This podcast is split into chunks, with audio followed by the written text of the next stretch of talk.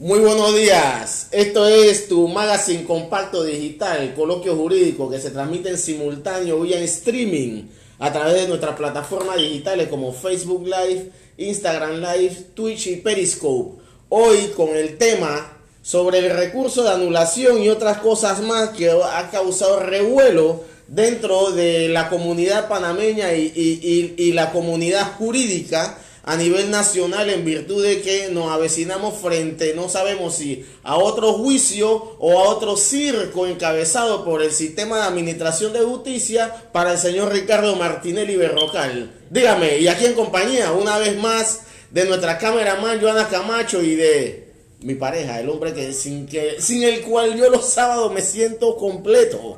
Don el mundo Eduardo. Me gustó esta introducción, un circo. El circo. El circo, porque yo creo que en Panamá hay un circo grande. Mediático, mediático. Y en ese circo hay momentos que yo no sé si somos actores, si somos espectadores o si somos, parte, del circo. parte del circo. Claro, claro. Si somos los payasos del circo. Los payasos. Somos los payasos. Y entonces, ¿y los que están allá entonces qué son las bestias? Por eso, ¿Mm? no, la bestia no. ¿El titiritero o, el tipo de látigo? Los domadores de la Ah, los domadores de fiera. Ajá, ajá, y bueno. Pero es interesante porque, ¿cuál es el tema de hoy? Sobre el recurso de anulación, don mundo el cual se encuentra normado en el artículo 171 del Código Procesal Penal de la República de Panamá. ¿Ah? Oye, parece que los juicios no cuestan, ¿no? Claro que cuestan. ¿Y, claro que cuestan. ¿Quién contabiliza eso? Porque, la deuda pública que genera cada proceso. Porque qué lástima, después de todo ese desgaste de años, de años, porque ya llevan varios años. Sí ¿Cuánto ha costado todo ese proceso? Y para todas las partes involucradas, ¿qué costo? Porque es, más que costo es un gasto. Porque cuando yo hablo de costo es una inversión. Pero esta inversión es una inversión negativa, es decir, que se transforma en gasto. Así es. Y ya yo, no, ya yo me pregunto, ¿valdrá la pena continuar con este esta situación. Es que en términos económicos, lo que pasa es si, si nosotros transformamos el proceso en términos económicos, solamente vamos a pensar cuánto nos cuesta instalar el tribunal, cuánto nos cuesta eh, la sumaria de investigación que realiza el Ministerio Público, cuánto cuesta X, Y cosas todo el andamiaje, mover todo el engranaje del sistema judicial, no solamente en el órgano judicial, sino también en el Ministerio Público, tiene un costo que genera una deuda pública porque se paga con los ingresos públicos. tiene un costo para la sociedad también. Claro, claro, un costo para la sociedad. El costo se transforma en gasto. No, y también el costo emocional para la sociedad. Es ineficiente e ineficaz. Y eso ahora, ahora viendo en el mundo, la pregunta obligada es, ¿usted es martinelita? Porque te estoy viendo como, como, como despiadadamente y visceralmente tratando de que no se vuelva investigado un Martinelli. Mira, ¿sabe por qué? Porque cuando uno hace un análisis costo-beneficio, ¿valdrá la pena seguir con esta Bueno, te lo voy a decir yo, te voy a responder como un romántico empedernido del derecho. Siempre siempre que se vaya a hacer justicia, valdrá la pena. Entonces, iniciemos con coloquio jurídico, porque entonces el tema que vamos a abordar es para usted, amigo obrero, compañero de lucha. Y recuerde lo que siempre decimos nosotros como eslogan. Un obrero bien informado. Tiene poder. Así es. Eh, miren, hacemos la salvedad. El programa de hoy es un programa básicamente didáctico. Nuestras apreciaciones personales sobre si es un circo o no ya las acabamos de hacer. Pero lo que se avecina es eh, eh, enseñarle a la audiencia de nosotros, que básicamente son obreros y personas comunes y corrientes, que no están involucradas en el avatar jurídico diario, explicarle qué es un recurso de anulación, qué se busca, qué se obtiene y por qué se da el mismo. Así que es un, un programa del día de hoy bastante didáctico para tú y trabajador informado que debe tener poder. No sin antes pasar por nuestra sección de efemérides, como todos los sábados, ya que esta semana celebramos el Día Internacional del Hombre. Aquel ser humano del que le sacaron una costilla para ser una mujer y que hoy en día está siendo vilipendiado por los congresos internacionales y por cualquier tipo de foro, como un torturador medieval, que quieren que el hombre se cosifique, que pierda sus aspiraciones propias, que se convierta en un yes man, para así decir de que no es un maltratador. Dígame, don El Mundo. El hombre. ¿Qué es el hombre? el Homo sapiens. ¿Qué es el hombre? Debemos de preguntarnos. El hombre. Cuando el tiempo está pasando y los conceptos van evolucionando. Antes cuando se hablaba de hombre, uno buscaba sinónimo de hombre, varón, macho, masculino. Hoy día el hombre no significa necesariamente varón, macho, masculino. El hombre significa muchas otras cosas más, ¿sabe usted? Bueno, dicen que según la Real Academia de la Lengua Española se define varón con V eh, como aquel que puede con otro hombre sobre su espalda y también como aquel que esto es del sexo masculino. Y varón con B eh, de burro es título de nobleza, edad media siglo XV y XVI. Sobre aquellos dos términos han generado cualquier cantidad de demofa a nivel mundial sobre la ambigüedad de ambos términos, pero más allá de eso, es definido como el ser de sexo masculino, varón. Día, hay día del, del, hombre y día de la mujer, pero esta semana celebramos el día del hombre, así que no nos desviemos de que los comentarios tienen que ser el loor hacia el hombre. ¿Qué puedo yo decir? ¿Qué puedo yo decir cuando ¿Tú sabes cómo está saliendo la gente del closet?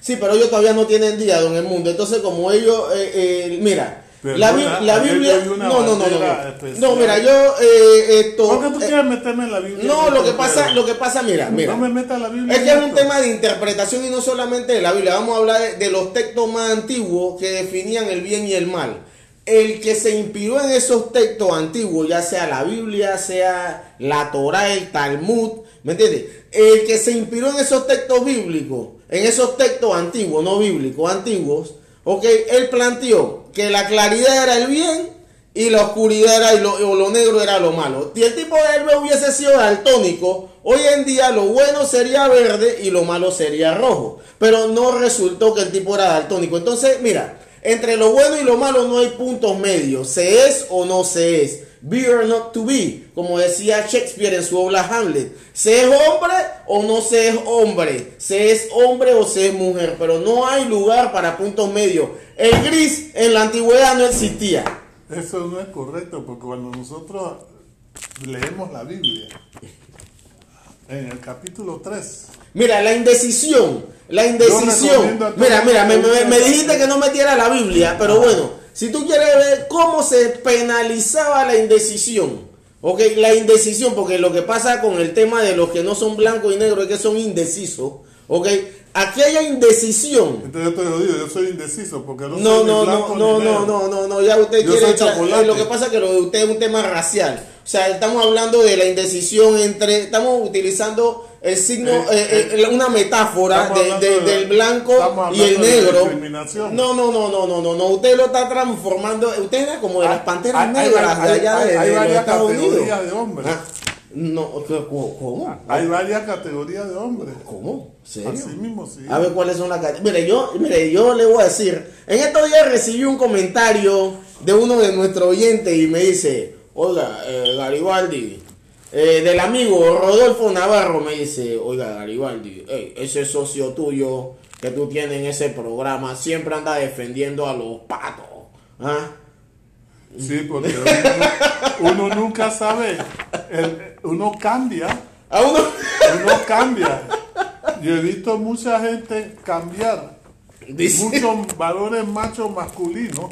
Bueno, dice Que va- va- varón con B burro era Drácula y chupaba pescuezo. Sale la gente del closet.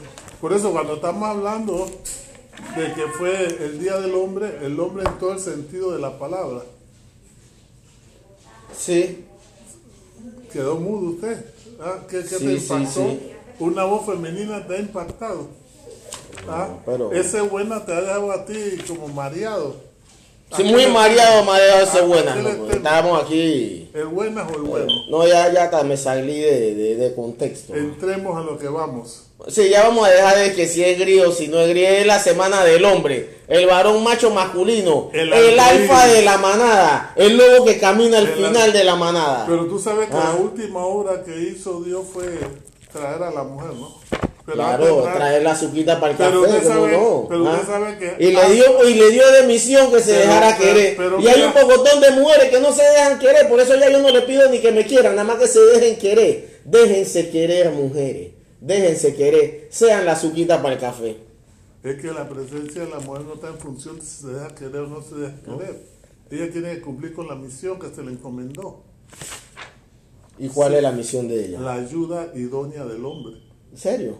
Esa es la misión Bueno, de hay una que no son, hay una que llegan a convertirse, o sea, llegan a tu vida con- bajo el concepto de convertirse en una ayuda idónea y lo que se terminan convirtiendo en un verdadero yogur. Eso es cierto. Eso es cierto. Pero bueno, Es un problema, es un eh, el equilibrio. Imagínate si no hay que hacer un balance, el hay que hacer un balance, un balance, un balance, don Edmundo, un balance. El. Un balance, como decía eh, Bob Marley, aquel poeta Rastafari, que según el movimiento Rastafari es un profeta, ¿no? Para mí es un poeta. Él decía de que no hay mujer perfecta en el mundo, pero siempre va a haber una que es perfecta para ti. Así mismo es. ¿Ok?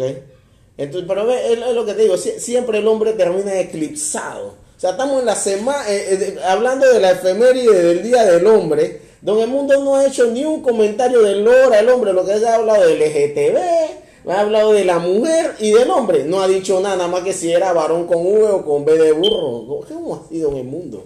¿Ah? Es que yo me quedo viendo, y como te dije, ¿no? ¿Por qué Dios creó a la mujer? Porque dijo, no es bueno que el hombre esté solo. ¿Y cómo Dios concluyó eso? Si Dios había creado todo en pareja, todo en pareja. Y de repente, y eso por lo que la gente no lo quiere ver en la Biblia, dejó al hombre para que el hombre con su libre albedrío tomase sus propias decisiones. Y el Señor no esperó a que el hombre terminara de decidir. Y dijo, no es bueno que el hombre esté solo. Y por eso le creó a la mujer. Ajá. Yo sé dónde usted quiere llegar con eso, pero eso no va, nueva- eso no La pasa. nueva generación tiene que entender del por qué no. El por qué no, porque es todo un proceso, pero estamos confundidos. ¿Ves? Ok. Y esa confusión nos crea una serie de problemas, pero vayamos y caigamos a- al tema de hoy, porque el tema hoy está muy interesante y muy interesante para el caso de Panamá, porque esa situación realmente, además de involucrar costos que se transforman en gastos, me pregunto cómo se irá a resolver todo esto, porque hay una cosa, a veces yo me pregunto si el líder nace siendo líder o se hace líder. O los errores crean un mártir. Porque siento hoy día que estamos creando un mártir en la No, para nada, para nada, para nada. Ahora, yo vi unas personas, unos periodistas, que han hecho una analogía eh, comparando a, a este señor con, Con Eva Perón. No, no, con Eva Perón. Bueno, no, la- ese caso no lo vi. Pero sí vi que me han comparado a este señor con Arnulfo Arias, con Belisario Porras. No sé por qué razón no lo han comparado también Bueno, mira, yo, yo pienso que, que- que la- el, el- el tema, la ignorancia en este, en este país es bastante atrevida. Y de repente compararlo con Belisario Porra, pues sí, tal vez, ¿no? En aquel pasaje en donde el hombre se tan seguro de que iba a ganar, se voltea y le grita a, a sus seguidores que eran unos soberanos estúpidos, creo que fue, y la gente lo seguía aplaudiendo. Pueblo imbécil y lo seguían aplaudiendo. Madre- Tal vez, tal vez ahí, ahí puede. señora madre Tal vez ahí puede que- que sea porque- dice sí que la plaza, en Plaza Porra él se Y entre más él decía pueblo imbécil, la gente más lo aplaudía. Bueno, pues, eh, de repente... Así es nuestra sociedad. Bueno, de repente Esa ahí, ahí puede que haya algún tipo de analogía, pero o sea, no sé, o sea, aquí la gente le gusta ensalzar, obviamente que usted sabe, como lo decíamos el- el- el- en, en la emisión anterior, eh, hoy en día no hay periodistas, sino mercaderes de la pluma, y quién sabe qué, qué hay detrás de, de aquella eh, ensalzación en los medios cuando una semana anterior el tipo era un completo crápula, ¿no? O sea, entonces tú tienes que ver la línea editorial va como una serpiente, reptando hacia donde está el dinero. Reptando hacia donde está el dinero. O sea, porque en realidad periodismo independiente aquí en Panamá no existe al día de hoy. Eh, esto- comentario independiente como el de nosotros en esta loable tribuna, sí, pero esto no es periodismo.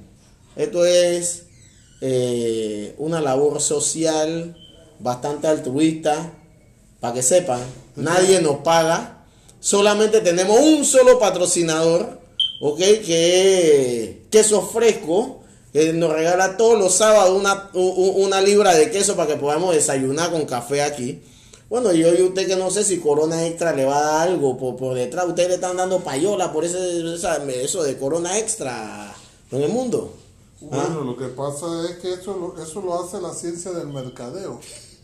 Exacto, la ciencia del mercado y el neuromarketing hoy en día ha hecho de que vayamos por la calle como una valla publicitaria promocionando una marca ajena y no nos pagan. Y no nos pagan, Y no nos pagan. Eh, No, pero y, y eso ha sido tan tan importante el trabajo de que usted se siente incompleto si su camisa Tan no dice no dice no dice Dolce Gabbana si si su si su vestido no dice Hugo Boss ah si sus zapatos no dicen Floor Shame o Reebok o Nike no entonces eh, eh, es parte de todo ese escenario del neuromarketing en donde nos han imbuido. Pero bueno don el mundo vamos entrando en materia con el juicio de anulación.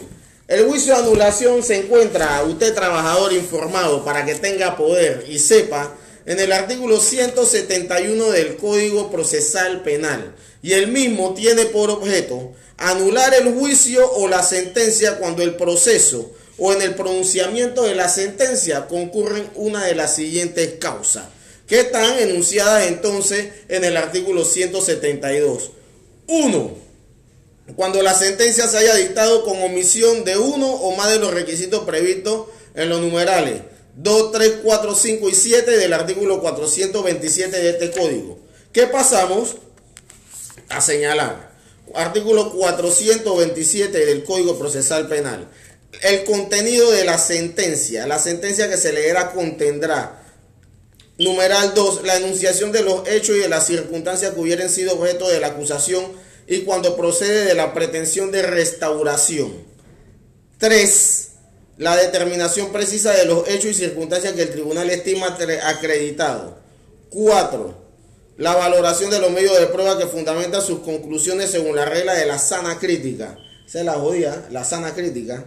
5. Las razones legales y doctrinales que sirven para calificar jurídicamente cada uno de los hechos y circunstancias acreditados, así como la participación del acusado en aquellos cuando fuere procedente. Y 7. La decisión condenatoria fijará motivadamente las sanciones que correspondan y su modalidad de ejecución. Cuando se haya promovido una pretensión civil, la sentencia considerará su procedencia, declarando la responsabilidad y en los casos que se requiera la determinación del perjuicio, fijará el monto de la indemnización.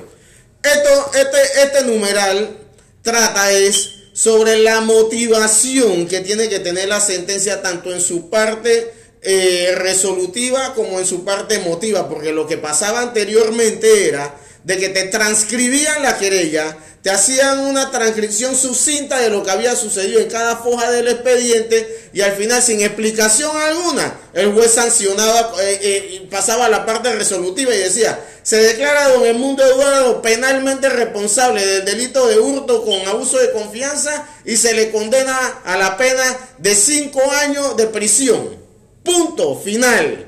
Así de sencillo, usted no sabía ni cuáles habían sido las consideraciones de hecho y de derecho, ni, la, ni las consideraciones jurídicas doctrinales, ¿ok? Que el juez había valorado para aterrizar su sana crítica en esa sentencia. Entonces, en virtud de eso abrupto que sucedían en el sistema inquisitivo, con jueces que aquí no vale ni la pena mencionar su nombre, pero que todo lo que nos tocó litigar en, en, aquella época los conocemos y sabemos, y todavía hay algunos por ahí vivos que todavía no han tenido la dicha de irse para el finado infierno.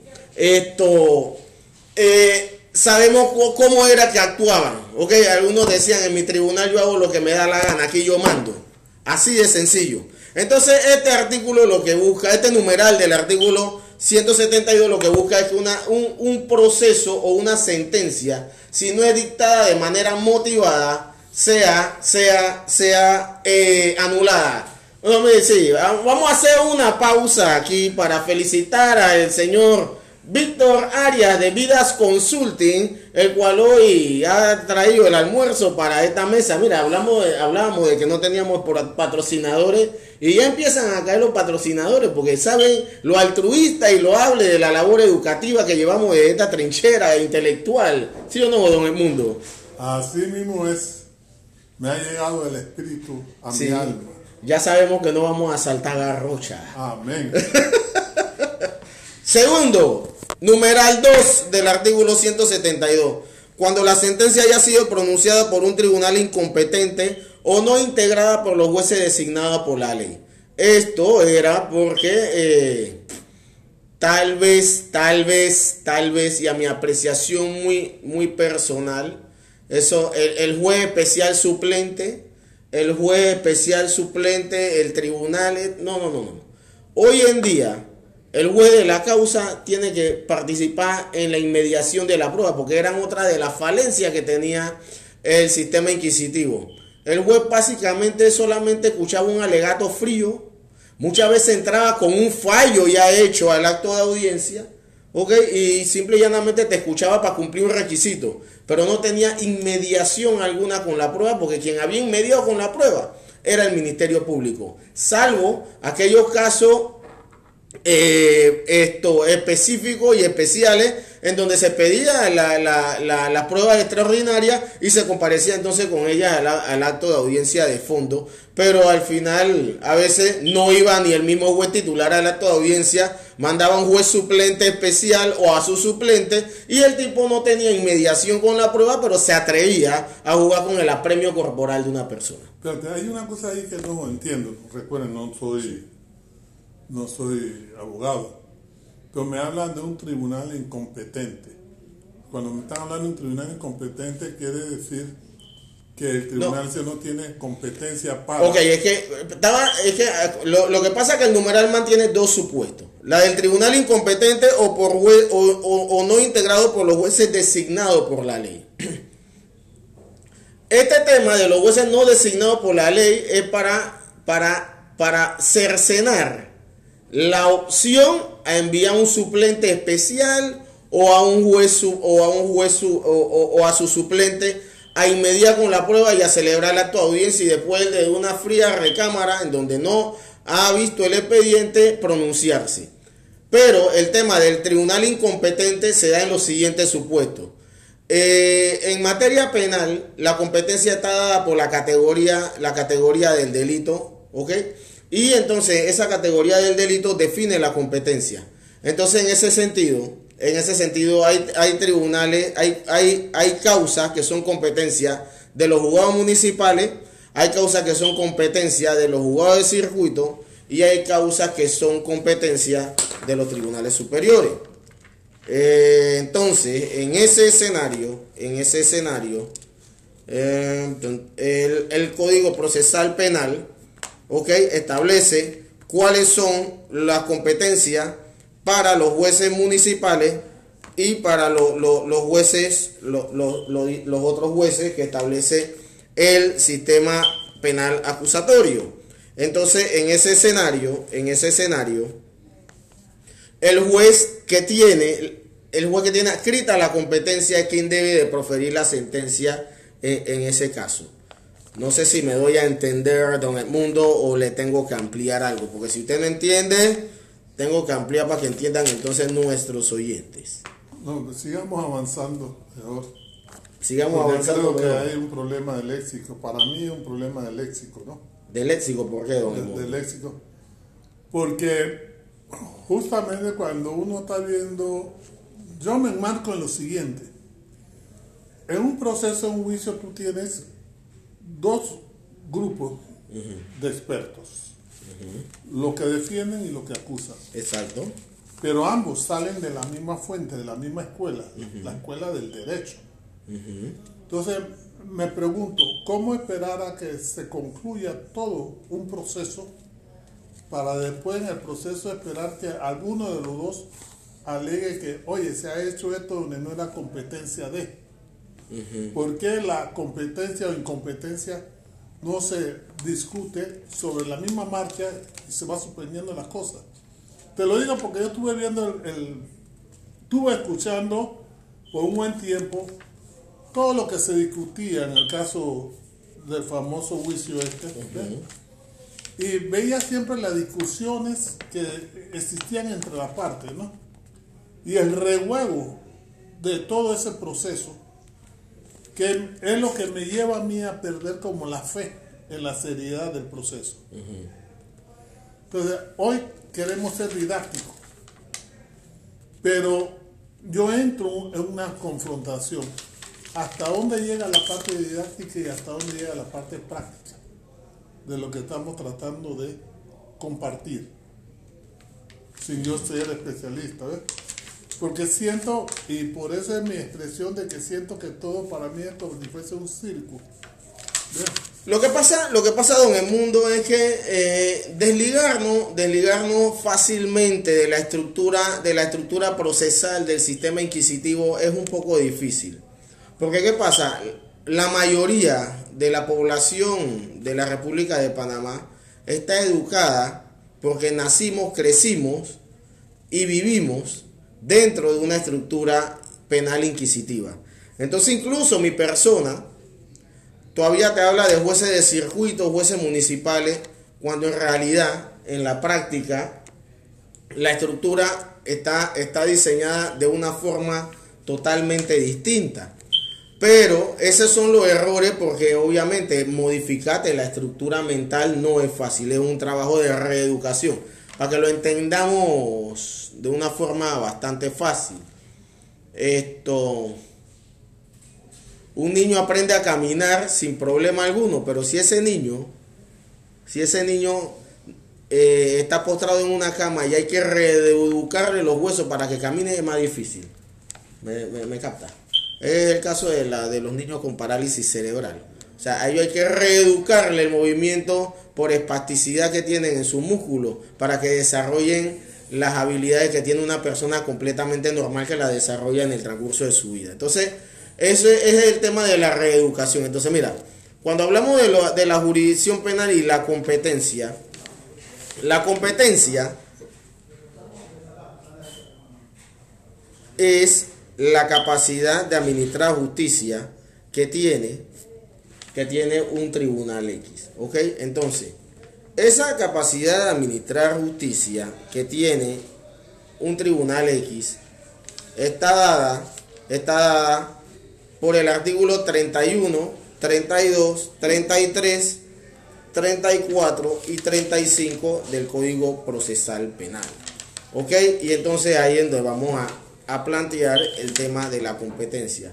Primero que es improrrogable en materia penal. ¿Qué significa que es improrrogable? O sea, en materia civil yo te puedo demandar eh, por una causa que debe ventilarse en Panamá, yo te puedo demandar en Chiriquí. Y si usted allá me contesta la demanda y no alega la nulidad por la falta de competencia, pues se prorroga tácitamente la competencia. O, o podemos hacer un pacto preprocesal entre ambos y decir, ¿sabes qué, don El Mundo? Cualquier problema que se suscite entre usted y yo, lo vamos a dirimir en los tribunales de Ámsterdam. ¿Ok? Entonces eso se llama prórroga de competencia. Alguna vez es tácita, eh, como el primer supuesto que le mencioné, y, en la otra no es en la otra no es tácita, sino es contractual, como en el segundo supuesto que le, que le, que le, que le, que le mencioné. Y la misma se fija, la competencia se fija por razón del territorio, por la pena, por factores de conexidad y por la calidad de las partes. No obstante, la competencia territorial de un tribunal de juicio no puede ser objetada ni, ni modificada una vez fijada la audiencia. Es decir, mira, por ejemplo, el derecho penal es territorial en Panamá. Este código procesal penal y el código penal regulan ¿ah? y rigen para cualquier tipo de conducta penal que se dé dentro de la República de Panamá. ¿Ok? Ya el tema de, de la calidad de las partes por la pena aplicable, entonces es lo que determina si vamos a, a, un, a un tribunal de juicio oral o a un juez, a un tribunal de juicio o a un tribunal, a un tribunal, de, a un tribunal municipal, ¿ok? Porque por ejemplo, la competencia en los juzgados municipales está dada eh, hurto simple, apropiación indebida, estafa simple y daños cuya cuantía sedan 250 balboas y no rebasen los 5.000 balboas. De los procesos por lesiones dolosas y culposas cuando la incapacidad sea superior a 30 días y no exceda de 60 y los delitos cuyas penas no sean de un año de prisión. De los juicios por delito de quebrantamiento de sanciones, posesión ilícita de droga para consumo y posesión ilícita de armas o de hacerse justicia por sí mismo y de los hechos punibles sancionados con día multa y de la solicitud de medidas cautelares o de investigación que afecten derechos y garantías fundamentales en los casos que no admitan demora y no sea posible lograr la intervención inmediata del juez de garantía competente. Entonces, el juez de garantías, el juez de garantías es aquel competente para que no se vulneren los principios y garantías fundamentales contenidos en la Constitución Nacional, pero ellos actúan hasta, hasta la fase intermedia. Una vez se da la fase intermedia, que se, se empieza ya con el, la, la, la, audiencia de fondo, ¿ok? Entonces una vez se da eso, entonces ya entra el tribunal de juicio a conocer, ¿ok? que el tribunal de juicio sería mutatis mutandis a proporciones guardadas, lo que era el juez de circuito en su momento en la jurisdicción, en la, en la jurisdicción en el sistema inquisitivo. Entonces tenemos de que los órganos jurisdiccionales dentro de la jurisdicción penal del sistema penal acusatorio es el Pleno de la Corte Suprema de Justicia, la Sala Penal de la Corte, el Tribunal de Apelaciones, los jueces de garantía, el Tribunal de Juicio, jueces de cumplimiento, jueces municipales, Asamblea Nacional, jueces comarcales y la Autoridad Tradicional Indígena. Jueces, Autoridad Tradicional Indígena es el mismo sistema que, que regía antes de eh, la entrada en vigencia del sistema penal acusatorio. La Asamblea Nacional, bueno, ella tiene su, su competencia, ok, eh, adscrita por constitución política Igual el Pleno de la Corte Suprema de Justicia tiene su, competencia escrita por constitución política, ya sabemos aquel juego que uno juega a los magistrados, el otro juega a este, y bueno, y ya usted sabe todo aquel, aquel rejuego político que hay entre esas dos instancias. La sala penal de la Corte Suprema de Justicia, eh, que es, es, es competente para los procesos penales contra los embajadores, cónsules, y viceministro de Estado, los magistrados de los tribunales superiores, defensor del pueblo, fiscales superiores, defensor y subdirector de la Policía director y subdirector de la Policía Nacional, los directores y gerentes de entidades autónomas y semiautónomas y quienes desempeñen cualquier otro cargo con mando y jurisdicción en todo el territorio de la República o en dos o más provincias que no formen parte de un mismo distrito judicial. Esa es la competencia de la sala penal. La competencia de los del Tribunal Superior de Apelaciones es para conocer de las apelaciones en efectivo, como tiene su título, pero de las siguientes resoluciones. De los habeas corpus, del recurso de anulación en contra de la sentencia dictada por el Tribunal de Juicio en los casos señalados en este código, como es el, que estamos, el caso que estamos analizando, que por eso es el Tribunal de Apelaciones que se pronuncia, ¿ok? Del recurso de apelación contra la sentencia dictada en juicio, recurso de apelación contra la decisión del juez de cumplimiento y de recurso de apelación contra los autos emitidos por jueces de garantía o por jueces municipales en los casos que autoriza este código, de recurso de anulación contra la sentencia dictada por los jueces de garantía y los jueces municipales y conflictos que surjan en materia de competencia entre las autoridades tradicionales indígenas y los jueces comarcales. Entonces después tenemos los tribunales de juicio, que como le dije es lo que mutati mutandi es eh, lo que era los jueces de circuito, le dice, los tribunales de juicio serán colegiados y conocerán de las acusaciones que versen sobre delitos sancionados por la ley con pena superior a un año. O sea, se abre toda una gama de competencia para el tribunal de juicio. Lo que pasa es que no se, se le llamó tribunal de juicio cuando en realidad también el tribunal de juicio comarcal, eh, eh, digo el tribunal comarcal también, eh, el, tribunal municipal es, es, es, un tribunal de juicio también, ¿no? Pero bueno, esa fue la denominación que le puso el legislador en su momento y hay que respetarla y hay que ceñirla a la, a la que establece entonces. Lo que quiere decir volviendo al artículo 172, es que cualquier sentencia que se dicte por un tribunal que no tenía escrita una competencia definida en estos artículos precedentes dentro del Código Procesal Penal, pues eh, es susceptible de recurso de anulación. Ejemplo, que a un tribunal de juicio se le ocurra, ¿ok?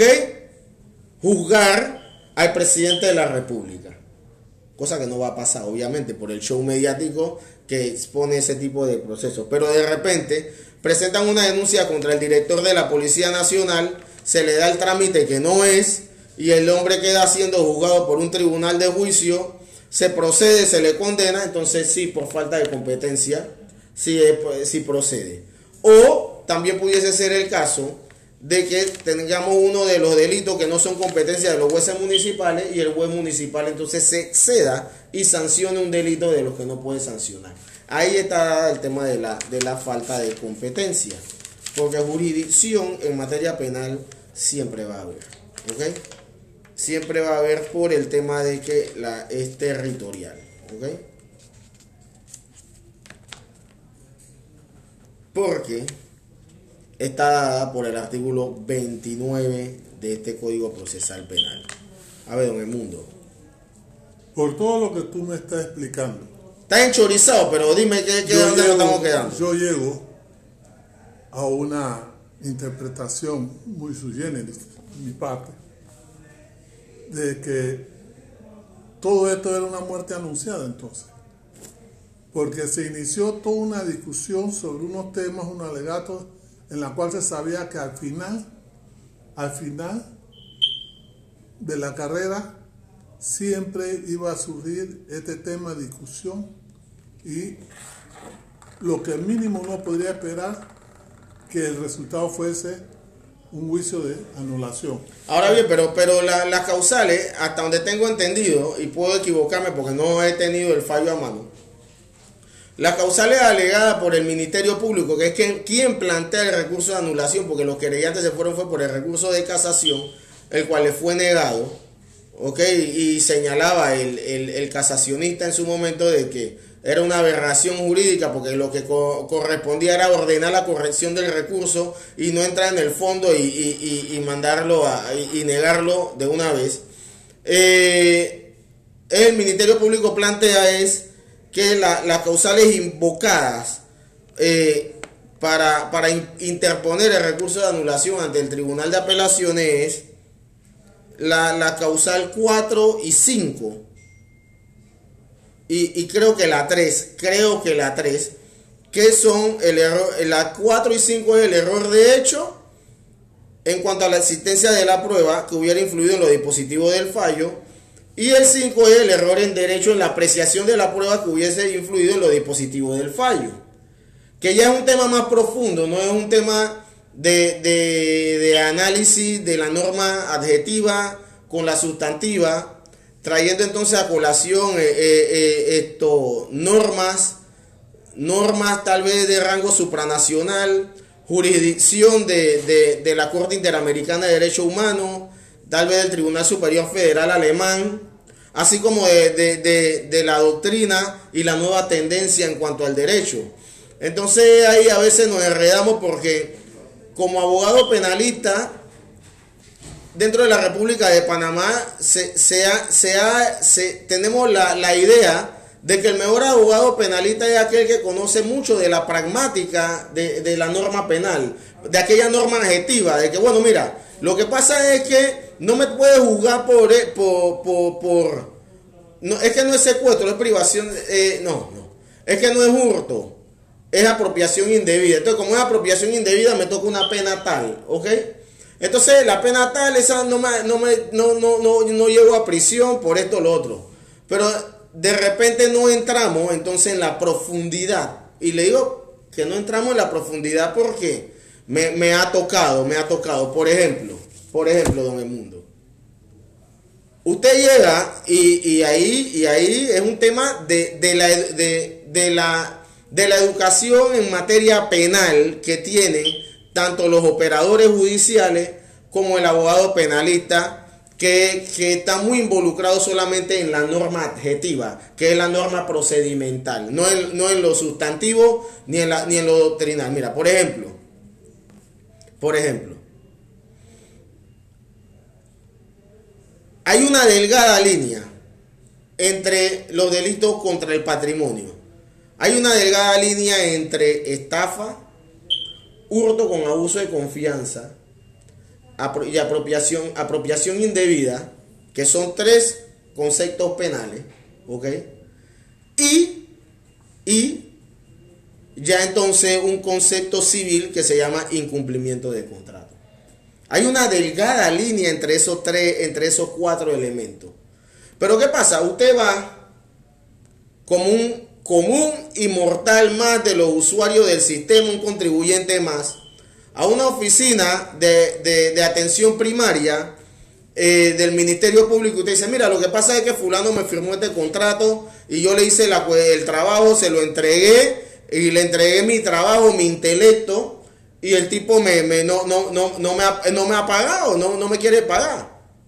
Y te dice, entonces tú le dices, no, y, lo peor es que no es ni una empresa, el tipo me hizo que le hiciera el trabajo y se lo entregó a otra gente, o sea, no me firmó, bueno, lo que sea, y te dice el tipo, no, lo que pasa, don el mundo, nosotros no le podemos recibir esa denuncia porque es que eso no es estafa, eso es incumplimiento de contrato. Entonces, ¿pero qué pasa? La norma penal plantea en cuanto a estafa que, que mediante un engaño logre un, un, beneficio económico para sí o para un tercero, será sancionado con X cantidad de plata. Entonces, si usted me contrata a mí como su apoderado, digo, como, como, como, si yo lo contrato a usted como economista para que, para me haga un estudio de factibilidad sobre eh, esto, la viabilidad de, de, de, de traer una nueva empresa telefónica a Panamá y usted me dice, bueno, eso te va a costar yo le digo, usted me dice, ¿sabe qué, Gary? Yo te voy a hacer ese estudio de mercado, eso te cuesta 250 mil dólares. Usted me hace todo el estudio de mercado, yo te lo entrego, yo hago uso de ese estudio de mercado y no te pago ni un centavo o te abono menos del 10%. Ahí no hay, ahí no hay incumplimiento de contrato, ese es un estafador. Porque es que tú no tienes forma humana de agarrarlo. Pues si lo demandas civilmente, entonces te encuentras de que la empresa no existe, te encuentras de que es un limpio legal, que no es lo mismo estar legalmente limpio. Legalmente limpio está la gente que está, vive en condiciones precarias. Un limpio legal es aquel como aquel famoso con, ex contralor de la República de Panamá, que cuando lo fueron a secuestrar solamente tenía una pluma crosa a su nombre. ¿ah? Ese es un limpio legal.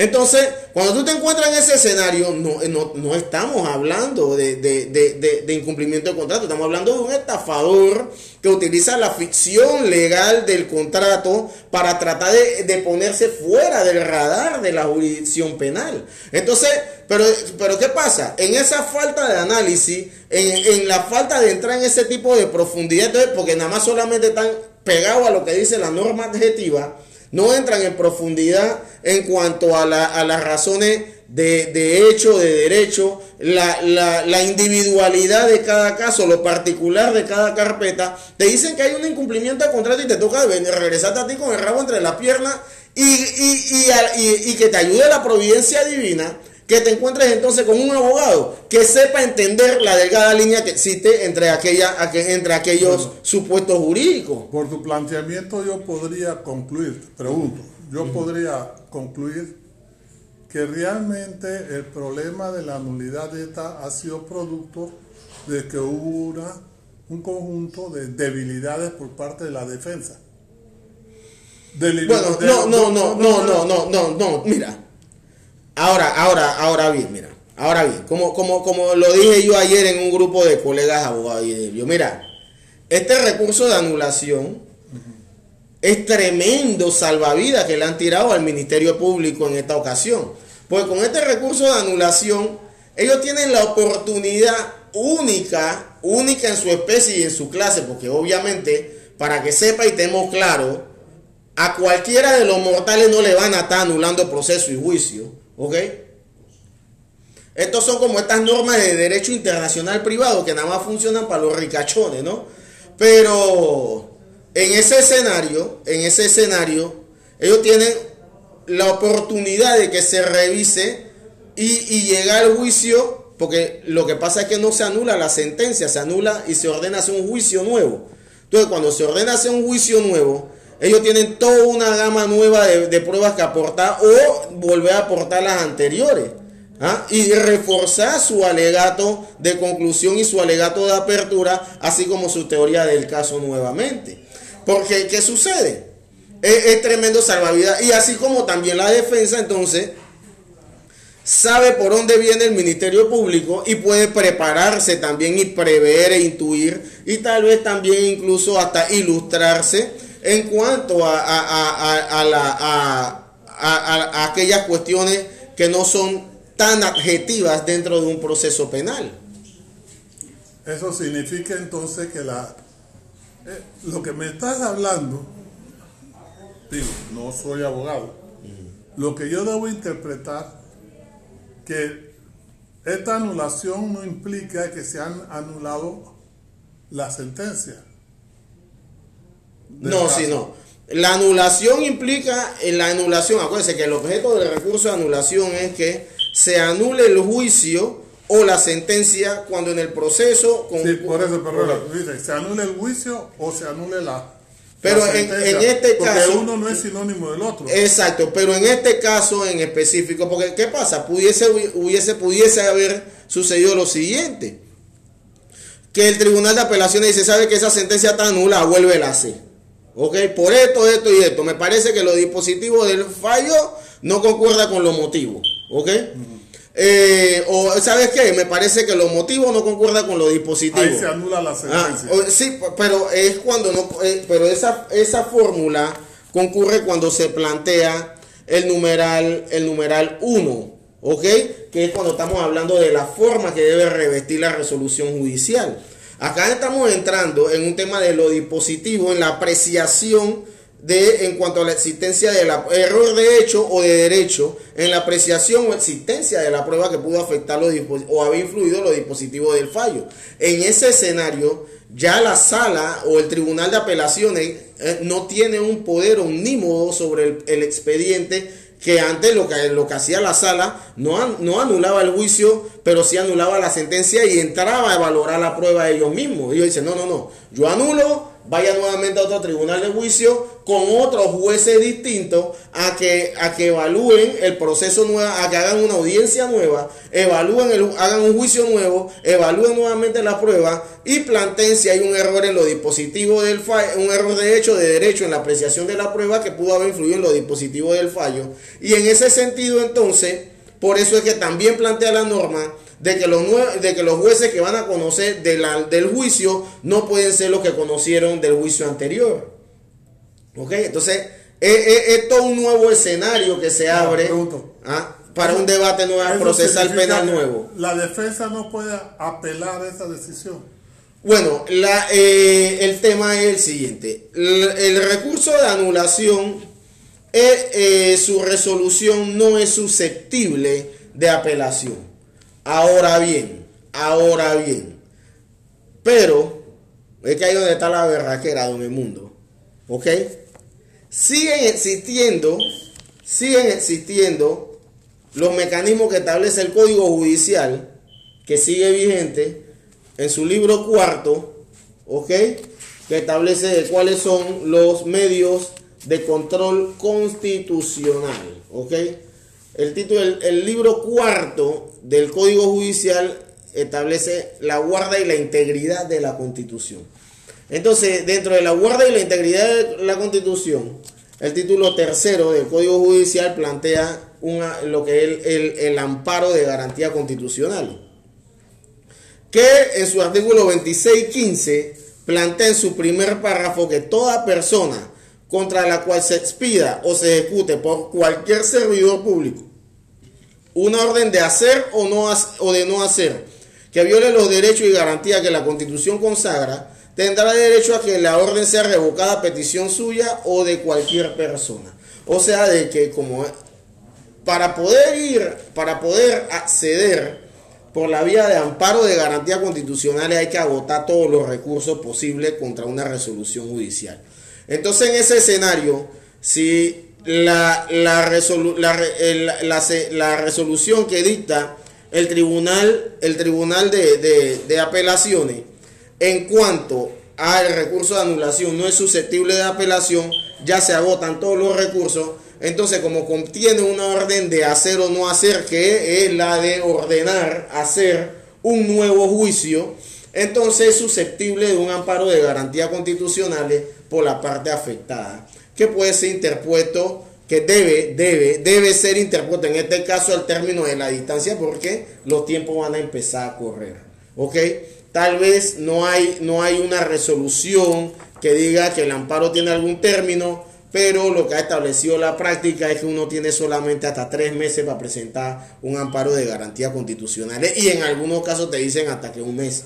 Todo depende de eh, la cantidad de paño blanco que usted tenga de la cintura hacia abajo. ¿Y qué tiempo demora el fallo de ese amparo de garantía? Bueno, se supone que cuando uno presenta un amparo de garantía constitucionales, en este caso contra el Tribunal de Apelaciones, ese Tribunal de Apelaciones tiene que ir eso a, a, la, a una de las salas, ¿ok? Ahí es Sí, porque este Tribunal de Apelaciones no tiene mando y jurisdicción en todo el territorio nacional. ¿Ok? Entonces, este es, me, me parece, sin temor a equivocarme, que este Tribunal de Apelaciones es, este Tribunal de Apelaciones, el amparo tiene que ir ante el Tribunal Superior de del distrito judicial, sí, porque este tribunal de apelaciones no tiene mando y, jurisdicción en toda la República de Panamá o en dos o más provincias. Habría que ver, habría que ver. Y sabes que vamos a aclararlo de una vez. Sí, mi pregunta apunta a lo siguiente también, que el sujeto que está siendo objeto de juicio es un sujeto que ha mostrado tener muchas probabilidades de infarto, de, una gama de enfermedades, ¿verdad? Entonces digo, ¿qué sucede si en el camino felizmente el Señor lo llama?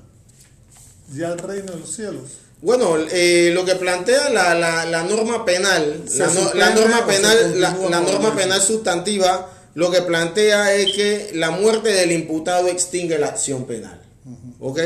Entonces sería un tema de que se extingue la, acción penal con la Entonces ahí yo caigo nuevamente en mi asunto. Entonces los gastos no importan, los costos no son relevantes. ¿Ah? ¿Quién ha dicho eso? No, pregunto. Mm. Porque después de toda esta situación, sería una tristeza que sucediera algo similar a eso, ¿no? Y por otro lado, nosotros vemos de que cuando la persona estaba siendo juzgada, él estaba bajo, bajo, ¿cómo le dicen ustedes? Prisión, ¿cómo le dicen? Temporal, ¿no? Ajá, arresto domiciliario. Arresto domiciliario. Arresto domiciliario. Dice que ahora ya no estaba por el fallo que se habían dado. Al revocarse el fallo ese, bueno, ahí... no se revocó el fallo o se ha revocado el fallo. Bueno, él se, eh, que sí se revoca el fallo porque se ordena hacer un juicio nuevo. Entonces, él debe estar nuevamente ahora en arresto domiciliario. Bueno, eso le tocará determinarlo al juez, al, tribunal de la causa, si considera prudente eh, ponerle al señor una nueva medida cautelar o no. Pienso yo que no, porque él pasó el tiempo que, bueno, no, porque es que si abren el proceso nuevamente le, le van a poner las medidas las medidas correspondientes. Ahora bien, puede hacer el caso, él no tiene ahorita mismo ninguna otra causa, puede hacer el caso de que el señor esto en estos días agarre un jet privado y se vaya nuevamente, porque no tiene ningún tipo de apremio corporal. Ahora pregunto, ¿Panamá tiene acuerdo de, de cómo que le llaman extradición? extradición. Sí, porque este señor también es italiano. él podría recurrir a esa alternativa. Entonces, ¿qué pasa si él No, si él se va, esto sucede lo, lo, lo que sucedió en la eh, con, el, con, con el primer juicio, en donde el señor esto, pues básicamente pasó un año preso, creo que en los Estados Unidos, y después tuvo otro año acá en Panamá, ¿no? Ajá. Eso se considera que una persona está presa. Estar preso y estar detenido es lo mismo. Claro, porque los dos sirven para la, el- la detención o el arresto igual descuenta parte de la pena de prisión. Hay que igual es privación de la libertad. O sea, si a él se le condena, después toda esta parte también se le contabiliza Sí. como parte del cumplimiento de la pena. Claro que sí. Bueno, mire, don Edmundo, eh, como, como siempre le digo, muy bueno, muy bueno, muy bueno, muy bueno el coloquio del día de hoy, pero vamos a entrar en un pequeño receso. Hoy sí de cinco minutos porque necesitamos ir para... Ah, yo pensaba que el La ciudad de para- Colón. Yo pensaba que el receso era para, para probar la pizza. Ah, no, y para probar la pizza, un Antes- receso para probar la pizza. enfríe. Así es, antes que se enfríe. Ojalá me hayan traído mi pizza de prosciutto con rúgula y queso pecorino. ¿Ok? Chévere. 3, 2,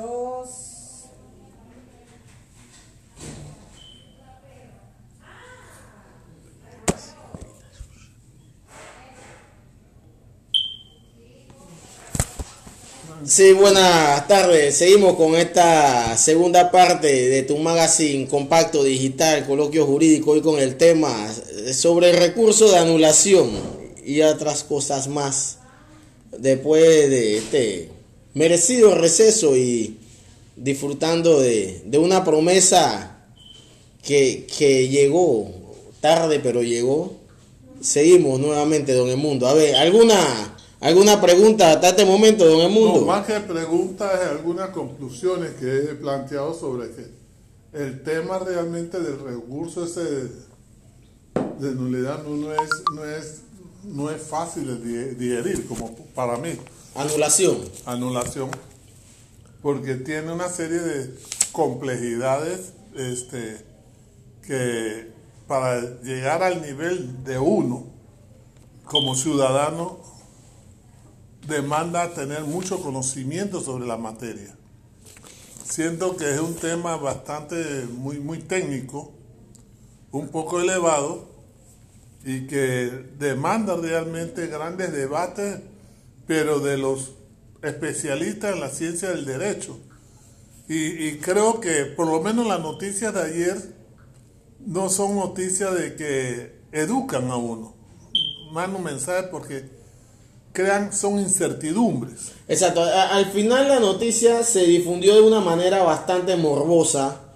Que lo que prácticamente trataba de entrever era como que, que si se hubiese probado o que si el tribunal de juicio hubiese dicho de que los jueces se habían corrompido los de primera instancia. Eso es cierto, esa fue la impresión. Ese era el morbo total que E- había con la noticia, no habían entrado en el fondo eh, eh, de- del asunto, porque mira, tanto es el morbo, que sabe que sería importante ver y leer el recurso que formalizó el Ministerio Público, y eso no ha circulado. ¿ah? ¿Sabe cuáles fueron las causales y el por qué? ¿Ah? ¿Y, cuál- y cuáles fueron las consideraciones objetivas y subjetivas Y- y- en e cuanto a en cuanto y el derecho invocado, porque no no la ley invocado, sino el derecho invocado. Cuando hablamos de derecho no solamente la legislación sustantiva, sino qué doctrina para ver cuál es el corte, el corte y a qué escuela, con qué escuela se decanta el, el operador judicial del Ministerio Público para saber si es de la postura ecléctica, si es de la postura naturalista, si es de la postura positivista, ok, o si es de la postura eh, esto eh, de la nueva tendencia para saber entonces en cuál con cuál él se decantó pero e- eso no es lo que importaba ayer en los medios de comunicación lo que importaba era vender un morbo de que si si, si los jueces de- del tribunal de juicio oral se habían vendido o no eh, o, o, estable eh, eh, o, solamente plantear de que creo que, que si el señor Ricardo, si el señor Martinelli se fue a meter en un hospital o no, o que si se está muriendo o no, que si está bailando o no, o sea, al final es un morbo y unos monólogos que hacen los periodistas, en donde al final ellos transmiten es lo que ellos creen que es noticia y no lo que es noticia en realidad. Claro, y no solamente eso, dentro del morbo estaba la pregun- una pregunta que uno se hizo. Oye, y entonces el fuero electoral quiere decir que si ahora se le acepta el nuevo partido de él, él tiene derecho a fuero electoral, y si tiene derecho a fuero electoral será objeto de, de entrar en, en el proceso. Y hay tanta incertidumbre, tantas especulaciones, que dentro de mis propias especulaciones digo, bueno, este asunto se va a ventilar a mediados del año 2021 y posiblemente esto se vaya hasta el año 2030. Hasta el año 2030. No, no, no, no, no, no creo que se vaya, no creo que llegue hasta tanto, pero, pero don Edmundo, lo importante es, es ver cuál va a ser. Pero mira, cuál- mira interesante la respuesta suya. No creo que llegue a tan No, no, tanto. no, Es- no, es no, eh, lo que pasa, no, no, don Edmundo, no puede llegar tanto porque lo que pasa puede ser que eso está en el tema, eh, se va a sustanciar bajo la norma del sistema penal acusatorio. Eh, bueno, el sistema ya está saturado, esto, pero como es un tema de un nuevo juicio, habrá que crearle una nueva fecha de juicio oral, que lo más probable sea en el 2021. Tal vez tengamos sentencia en el 2022, pero y con la anulación entonces o la apelación o la casación que se haga en su momento, puede que llegue hasta el 2023, pero no creo que lleguemos al 2030 con, con, e- con este penal, porque es que mira, al final tampoco puede demorar tanto porque es un delito que tiene una pena que es superior a un año de prisión, pero es menor de cinco años. Entonces, pudiésemos estar tal vez topando plazo de prescripción de la acción penal y el sistema de administración de justicia no se va a correr ese rally a que en su mano le prescriba la causa. ¿Ok? Entonces, por eso es que se van a pronunciar rápido y va a haber un juicio rápido en ese sentido. Ahora bien, falta ver cuál será el argumento de la defensa de, de- del, del- de- del señor Martinelli.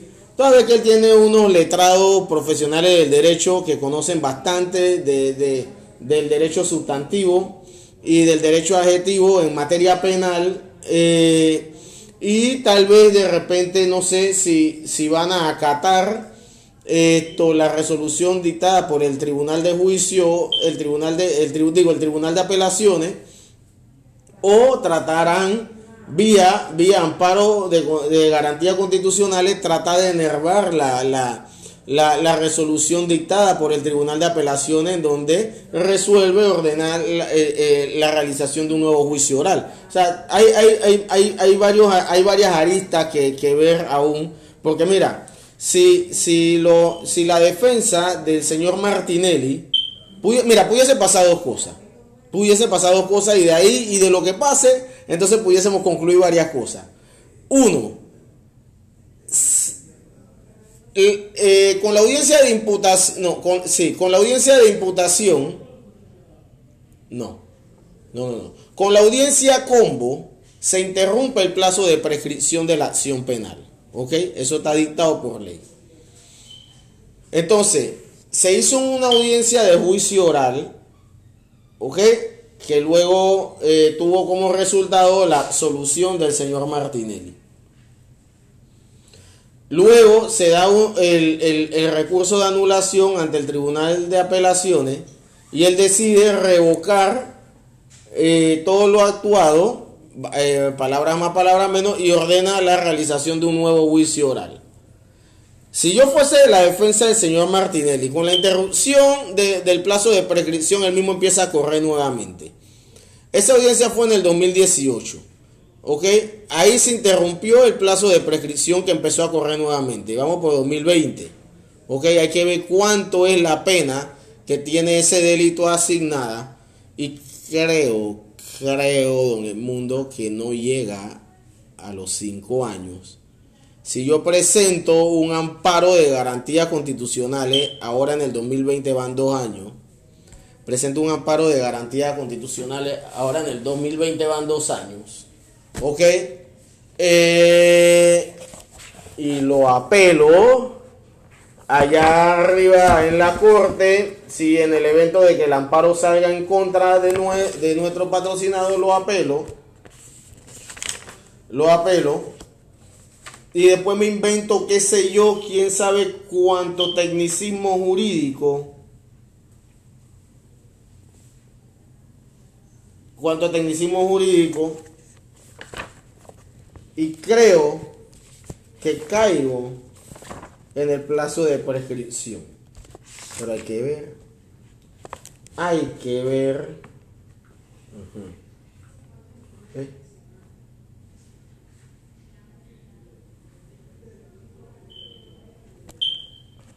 Dice.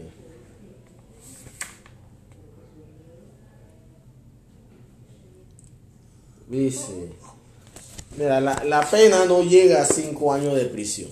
O sea que pudiésemos, pudiésemos estar tal vez rozando plazo de prescripción. Y eso debe estarlo analizando la defensa. A ver por qué. Si se abre ese escenario nuevamente y no hay una condena, el plazo de prescripción nunca fue interrumpido nuevamente. Entonces, e- esos son, son temas, son temas que, que hay que ver, ¿no? Que hay que ver y hay que tratar.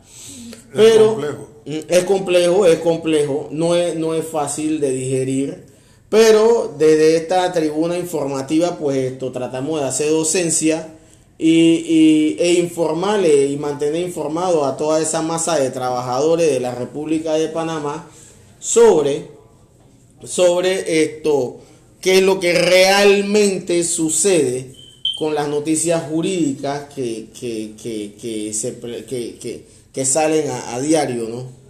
A ver, don Mundo, dígame algo.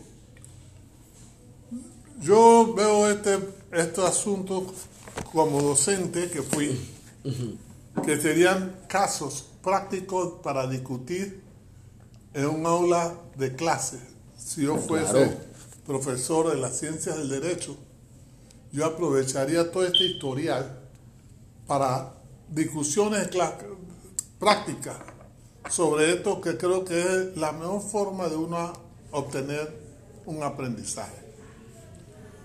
También es un tema también didáctico para los que no somos especialistas en la ciencia del derecho, para comprender mejor el nivel de complejidad de todo lo que envuelve la formación empírica de lo que es la ciencia del derecho.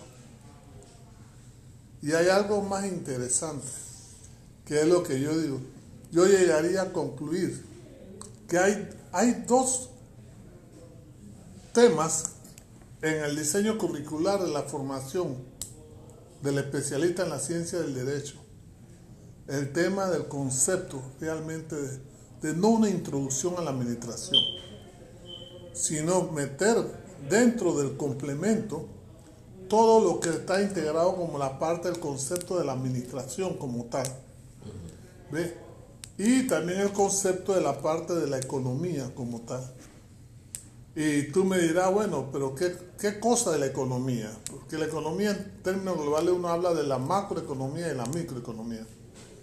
Pero yo creo que en el aspecto macro, el, el formado en la ciencia del derecho debería también tener orientaciones en cuanto al aspecto macroeconómico y el aspecto financiero.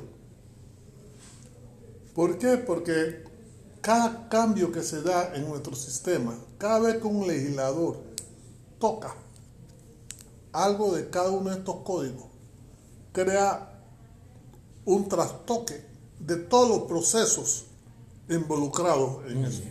Entonces, eso significa que debería haber siempre un equipo de trabajo permanente. ¿Ves? Ese como decía, es como hablar de la Real Academia de la Lengua. ¿Ves? Que tiene que comenzar a agarrar todos estos sistemas y adecuarlos. Porque, ¿qué pasa? Comienzan a tornarse como obsoletas y, y confusas, porque es una mezcolancia de sistema y sistema. Entonces, es un problema serio. Ese problema conlleva a que entonces el sector, el sector judicial realmente requiere toda una estructura presupuestaria, pero no para el problema de mejoramiento del sueldo y salario, sino para contar con los recursos de formar equipos, equipos de profesionales dedicado a la parte investigativa, ¿ves? del desarrollar los sistemas, y, y, y, y, e- y eso es algo dinámico, no es algo estático. No, para Es nada. un proceso muy dinámico y que va a una super velocidad, porque si no se queda todo atrofiado, quedamos todos rezagados. Y es ahí donde ya yo entiendo por qué el mal concepto de que la justicia es ciega.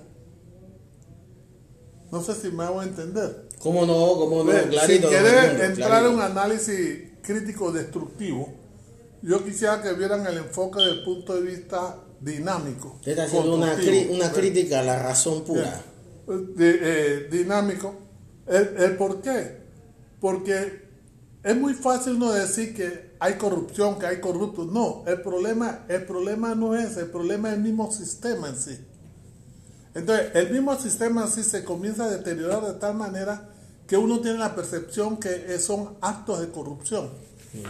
Por la discusión que hemos tenido hoy, me comienza a abrir un poco más el horizonte de los grandes problemas que nosotros vivimos en nuestra sociedad panameña y las grandes debilidades que hay inclusive en los movimientos sindicales también, en las organizaciones sindicales también de todos los gremios. Ojalá todos los gremios de la República de Panamá entendieran que juegan un rol importante en la formación de la idiosincrasia de el nacional que reside en la República de Panamá. Porque todo estos, todas estas acciones tienen su impacto en cada una de las diferentes áreas y esferas de la nación panameña. Tienen que, tienen, Y no tienen lo vemos así. Tienen, que, tienen que desayunarse ah, de que el ser organizado Parece que la poder. pizza está, me está poniendo a trabar un poco más. no, tienen No, que desayunarse de que la organización le da poder. Claro que sí. El conocimiento te da poder.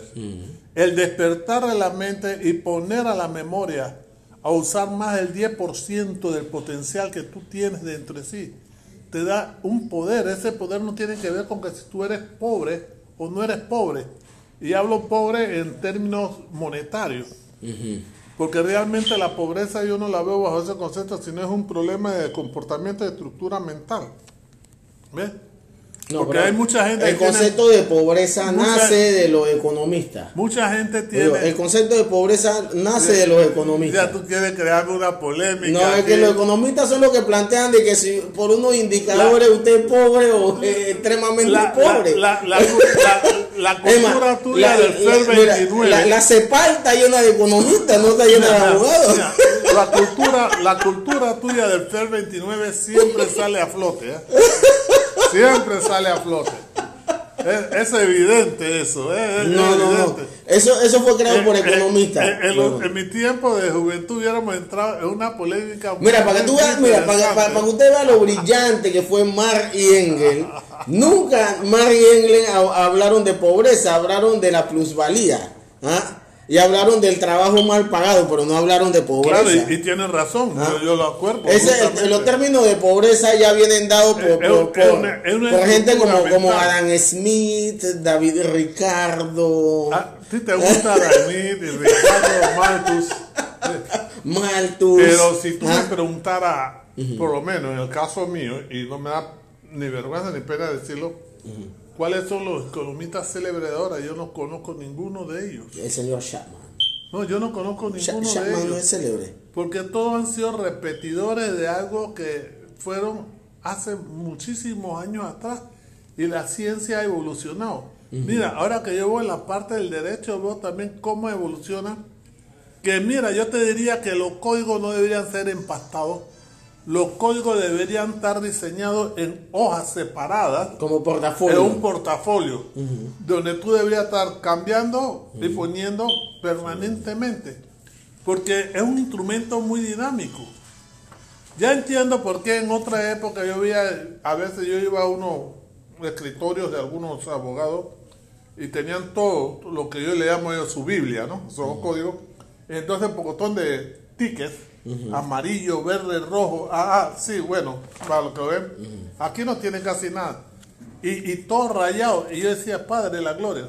¿Pero qué? Porque eso es tan dinámico que de repente te va quedando como obsoleto. Como obsoleto. Y, y ahora, pues, nunca es tarde. Yo a, a mi edad ahora estoy aprendiendo y estoy tr- tratando de entender.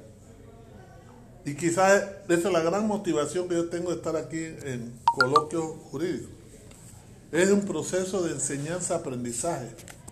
Correcto, correcto. Ojalá un día pudiésemos abrir también el compás y, y- y- y- que la gente también tuviese participación directa, pero para ser constructivo, no para ser destructivo, porque yo veo a mucha gente este, responder a veces en páginas sociales y, y me doy cuenta de que no leen. No, yo, yo lo lo he definido de esta forma. Mira, uno cuando va a opinar tiene que tener la lengua conectada con el cerebro. Ah, sí. Pero la mayoría de la gente que se la pasa tuiteando, retuiteando y mandando cosas en las redes sociales, tiene la lengua conectada con las vísceras. Entonces lo hace de una manera visceral.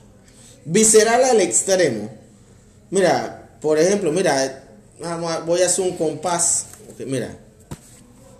Eh, yo. Voy, voy a abrir un compás, exacto. Mira, el mundo, ahí está el tema este, el comentarista este de fútbol, que, que te viene hasta por un tema en las redes, lo, lo despidió de su ¿Pero trabajo. ¿Por qué lo despidió? ¿Cuál fue el...?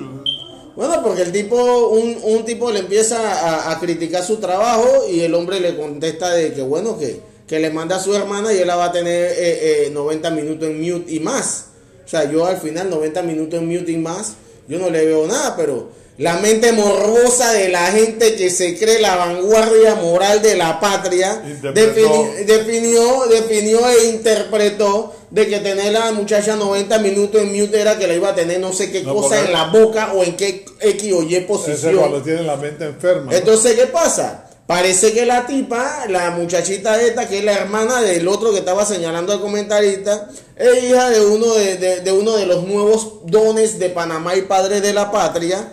Y entonces, pues, TVN se sintió con la obligación moral de despedir al tipo después que el hombre hasta se disculpó por algo que yo creo que no debía disculparse. Entonces, mira, eso pasa entre este pocotón de gente snob que se educaron en estas escuelas, eh, de- eh, eh, nace- nacen de la educación clerical. Pero yo le quiero decir aquí a todo el que me escucha, yo me gradué en una de estas escuelas eh, eh, y todo el mundo que me Mencionen conoce. el nombre, Yo me gradué el en el colegio San Agustín en la promoción Ah. del año 95. Ah. Entonces, me gradué todo cuando quedaba todavía en Usted Paitilla. es del grupo La Oligarquía. Sí, entonces, ¿qué pasa? ¿Y cómo usted era del FER Pero 29? mire, pero es que es ahí donde voy, mire, don el mundo. El FER El que me 29. conoce a mí sabe que yo también sé tener la lengua bastante florida. La puedo poner más sucia que el baño de una cantina.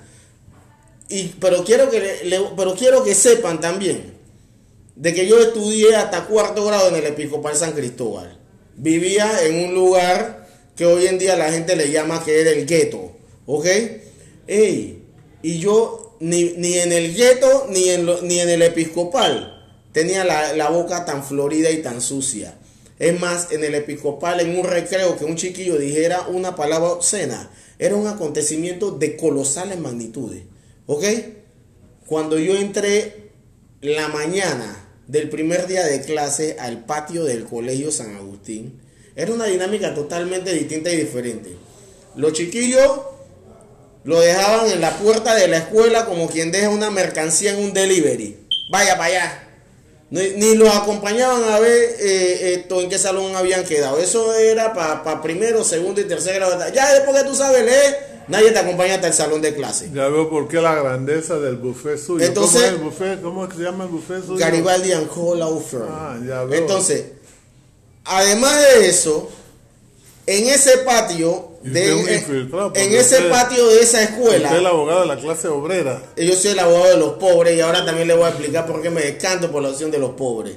Eh, en ese patio de esa escuela, don De el los mundo, pobres de espíritu. ¿verdad? había un sacerdote que cuidaba el recreo con un pito. Pero ese pito, ese hombre nada más lo sonaba si alguien se estaba sonando a galletazo y a trompones. ¿Me entiendes? Pero él no le, él no tenía el mínimo recato. Ahí se decía desde la palabra obscena más chica hasta la más grande. Y a toda boca y el padre jamás nos llamaba la atención por eso. Y yo en ese lugar el primer día quedé en shock, ¿ok? Y ahí en esa escuela en donde se supone que sale la gente que más se escandaliza cuando escucha alguna vulgaridad que esto. Aprendí yo las vulgaridades que ustedes ni se imaginan que pueden brotar de mi Claro, boca porque- cuando yo estoy de mal humor. ¿Me entiendes? Entonces, ese tipo de gente que hoy, ayer se escandalizó por el comentario de Julio Leroy Chevelu, que al final no dijo nada, ¿ok? Todo nace de la interpretación del, que, de- de- del receptor, ¿ok? Esa gente ha escuchado cosas peores y de su boca han brotado cosas peores. Pero ¿qué pasa? Había que ensañarse con el hijo de la cocinera. Con Julio Leroy Chevelú, el rey de la gambeta. Había que ensañarse contra ese hombre. ¿ah? Y entonces votan al tipo a pesar de que sabía, a pesar de que a mi juicio se puso como un reptil a arrastrarse a pedir disculpas por algo que él no había hecho. Oiga, parece que lo ofendí. Parece decirle el procedente de la oligarquía No, no, no, no, no, para nada. que se ha, ha- ha introducido. Mira, mira, don Edmundo. Y, ¿Cómo y- y usted sabe, pero ¿sabe qué romper la pasa? barrera del FER 29? Porque es un rompimiento. Lo que pasa, don Edmundo, que mira. usted está como la- los la los izquierdistas de Chile. No, no, no, mira, la educación. Usted sabe, la izquierdista de Chile nace La- de la aristocracia. ¿no? Así es, así es, así es. Es más, los hijos de Mujica son grandes aristócratas hoy en día en Chile. Sí. Mira, el tema es que la educación clerical era bastante amplia y abundante. Eh, y uno, cuando uno tiene una concepción filosófica real de quién uno es, uno no se deja absorber por el medio. Yo sabía que yo estaba ahí por un sacrificio casi que sobrehumano de mis padres. Y yo, pese a mis problemas de conducta e indisciplina, yo aprovechaba el mil por ciento de mi hora en el salón de clase. Yo en mi vida, en mi vida me di el lujo de rehabilitar una materia ni de traer un fracaso en el boletín. Yo podía ganarme cuanto uno me diera la gana en el bimestre, pero jamás traje un fracaso. Yo vine a conocer una F cuando me puse de Aragán en la universidad. Ahí conocí yo la F y por andar en la gavilla, pero yo antes de salir del bachillerato jamás fracasé en una materia, ni me quedé, ni traje ni un fracaso en una materia. Pero don Edmundo, porque yo tenía claro de que yo estaba ahí circunstancialmente por un sacrificio y porque habían apostado que la educación que yo podía eh, recibir en ese sitio me iba a convertir en un futuro en un agente de cambio. Pero, y también que yo en, muy en mi interior sabía de que estos peleles que estaban conmigo en el salón de clase, algunos, ellos tenían una empresa que heredar, ¿ah? y tenían a 3, 4 serviles en la empresa que iban a heredar, que le iban a hacer el trabajo por ellos, para que el tipo le diera, para estar bien con el jefe, porque así es la mentalidad escla- esclavista Ya veo ¿ah? por qué y usted es constructor también tiene una empresa de construcción también, ¿no? No, no, no, no, no, no. Entonces, entonces en ese escenario de el mundo, nosotros fuimos a aprovechar nuestro tiempo ahí y tuvimos eh, la, la, la oportunidad de, de, de ser egresado de esa escuela. Claro, o- ojo, ojo, hoy en día no ha abierto muchas puertas en algunos lugares porque también eh, eso es parte de la invalidez mental y de la esclavitud mental de la sociedad. O sea, cuando yo llego a algunos lugares, yo le digo, no, yo me gradué del San Agustín. Ay, ¿cómo no? Ay, sí, venga, pase. Oye, No, pero no, ¿qué no, tiene eh, eh, y con- alfombra roja te tiran. ¿Qué tiene esto que ver con el tema que nosotros estamos No es que usted quiso entrar ahí. Yo no Yo- sé por qué. Yo, yo- estoy hablando de yo- Julio Lero y Yo Chevelú. simplemente Ah. expresé. Yo- yo estoy hablando de Julio Lero y Chevelú, no, Cuando usted me sale- usted me dice que es San Agustín. Bueno, no, el, el tema, entonces, cuando usted me habla del FER 29, que Ah, dentro ahora. de esa educación clerical bastante Ahora, amplia, en- cosmopolita, en mi tiempo- abundante, eh, nosotros tuvimos la oportunidad de aprender mucho de lógica, filosofía, Ah, eh, tiempos esto, eh, y, y, Filosofía, y alguna- al- algo de teología. Entonces nos hablaron del mundo light, de la cosificación del hombre por el hombre. Eh, aprendimos sobre pensadores como Friedrich Nietzsche, Berkeley, Marx, Engel, esto, Adam. Smith. Adam, Adam Smith, De- Adam David Smith, Ricardo. Adam Smith, David Ricardo, Malthus. Ma- Malthus. Eh, hablamos de, de, Marshall también. de, de Marshall, de Be- Weber, este otro, ajo, ¿cómo es que se llama? Ay, este que le- También se habló mucho de Hitler también. No, Hitler no, eso estaba prohibido en esa época. ¿Por qué estaba prohibido? Eso no, no llegamos hasta allá. ya puede No ser que- llegaron hasta allá, de Stalin, no la- hablamos de eh, Stalin. Stalin, hablamos de Stalin, pero desde una visión eh, histórica, no filosófica. Pero sí hablamos de.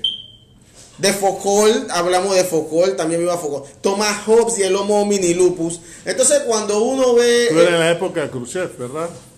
No, no, ya yo, yo conocí, No acuérdense que nosotros tuvimos, eh, cuando nos graduamos, tuvimos la oportunidad de, de- de vivir la perestroika y después el glasnost. Bueno. ¿ah? Entonces nosotros cuando conocimos sobre la Guerra Fría ya estaba en, en- en lo último con, con Mijail Gorbachev, ¿no? Y, y- y- pero ya había pasado Khrushchev y Brezhnev por ahí, ¿no? Pero esto, el tema, el tema, el tema es que en base a ese conocimiento filosófico y esa educación, nosotros llegamos a, a- a- a la concepción y a la, a la, a la conclusión de que esto de cantarse por la opción de los pobres era ser más humano. Oye, aclárame una cosa, ya que estamos abordando ese tema. China, ¿qué es para usted? ¿Un país comunista o un país capitalista? Bueno, lo que pasa con la, el, el- el tema con China es, es- es una visión bastante, bastante especial y hay que saberla ver. Ok. China hacia adentro es comunista, pero hacia afuera es neoliberal y ultra mega capitalista. Entonces ellos han sabido jugar con el mundo para mantener su sistema, que es lo que no y eso fue lo que no supo hacer en su momento la Unión de Repúblicas Socialistas Soviéticas, eh, lo que no ha sabido, lo que no supo hacer La Habana en su momento, ¿ok? Y lo que no ha sab- y lo que jamás va a aprender a hacer Daniel Ortega con el Frente Sandinista, ¿ok? Y lo que Maduro le falta mucho por aprender y leer. ¿ok? Porque Maduro es especialista repicando lo que otros han dicho, pero yo él jamás lo he visto citar un texto que él se haya leído propiamente dicho. Bueno, aunque aquí vino y a un payaso le dio una, le dio una eh, enseñanza en materia de estadística, pero sí, él estaba recitando la estadística de CEPAL y la de ellos interna, ¿no? Pero no estaba hablando cuestiones profundas en materia de, de- de- de administración estatal, ¿ok? Y, y en materia de, de- de política, ¿no?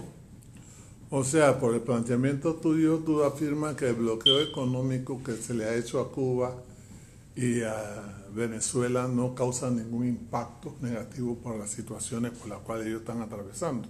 no causa ningún tipo de impacto negativo, es más, al final lo mantiene en el régimen. Porque el plan cubano, el, el proyecto cubano, al final lo que los mantiene en una situación que, que roza con, con- y bordea el tema de, de- de la extrema pobreza, ¿ok? Es, es, es la restricción de movilidad que tienen sus nacionales. Pero para un país como Venezuela, en donde sus nacionales no tienen ningún tipo de restricción, aquellos que no son afín al régimen, si quieren derrocar al régimen, lo que tienen que hacer es dejar de mandar divisa. Porque la divisa que proviene del extranjero al final termina invertida en el Estado. ¿Ok? O sea, que termina pagando servicio público, termina pagando eh, eh, eh, comida, termina pagando, pagando combustible y todo eso va hacia el Estado y, a lo, y lo poco que ya queda a mano de los privados igual tienen que tributar sus bienes y servicios, su tributo. Igual pasa con La Habana. La Habana, o sea, al final La Habana se mantiene de la remesa que llega de Miami. Ah, y el mercado negro que se genera es sobre el, el, el mercado negro y el tráfico de dólares que se da dentro de la isla. Entonces, si es Ah. así, ¿por qué no le quitan? Porque quítenle el bloqueo. Ah, bueno, pero El éxito de bueno, Cuba pero- ha sido el bloqueo. Claro, porque los ha, los ha obligado a ser bastante Eh, eficiente. creativos y eficientes. La escasez te la- lleva la a ser más Claro, eficiente. claro que sí. Entonces son cuestiones que asombran y admiran. Mira, en- en La Habana, para una calle de un kilómetro, solamente hay un tanque de basura de 55 galones. ¿ah? Y no se llena en dos días. Aquí en Panamá hay un tanque de 55 galones para cada casa en una calle de un kilómetro y se queda botando la basura. Un ¿Ah? problema cultural. por un problema cultural, o sea, no sabemos reciclar, no sabemos, arre- mira, el tema de la servilleta, la bolsa, el cartucho, eh, eso allá en La Habana no existe, señores, ¿ah? Y la gente sigue viviendo. Me acuerdo cuando vinieron a decir que esta mascarilla era lo único que servía contra el COVID, ¿ah? Y yo, espérate, déjame, déjame mandar un, un email a La Habana para ver qué es lo que dice. Eh, licenciado, aquí en La Habana no hay dinero para pagarle una mascarilla quirúrgica a cada uno de los habitantes. Y, y una no le va a durar un día. Pero hay que dar-. Pero sí, pero dice, la mejor mascarilla es la de tela de tres tejidos. ¿Ah? Esa se puede lavar, es, es reutilizable y te, va, y, y te va a evitar el contagio del virus. Entonces, tenemos a- teníamos aquí a un gobierno planteándole a la población que la mascarilla de triple tejido no servía, mira. ¿Ah? Teníamos, ¿no? Persisten todavía con esas teorías. Bueno, persiste con esa teoría, pero es una teoría que nace cuando tú deformas y conviertes un medio de eh, eh, un servicio un servicio básico que el Estado tiene que prestar, que es el servicio de salud, en un medio de producción. Lo que pasa es que aquí se habla del libre mercado, ¿no? Ah, El libre mercado, no, el, el, el, libera, el libertinaje en el mercado. pero vuelvo y te repito, ese no es el tema nuestro. ¿Cuál es el tema nuestro? El tema nuestro es el tema del recurso de anulación del señor Ricardo Martinelli. Mira, yo como le decía a Oye, te atreviste a mencionar el nombre, porque hasta ahora no había mencionado el No, nombre no, no, no, de a quién no, nos no. referimos.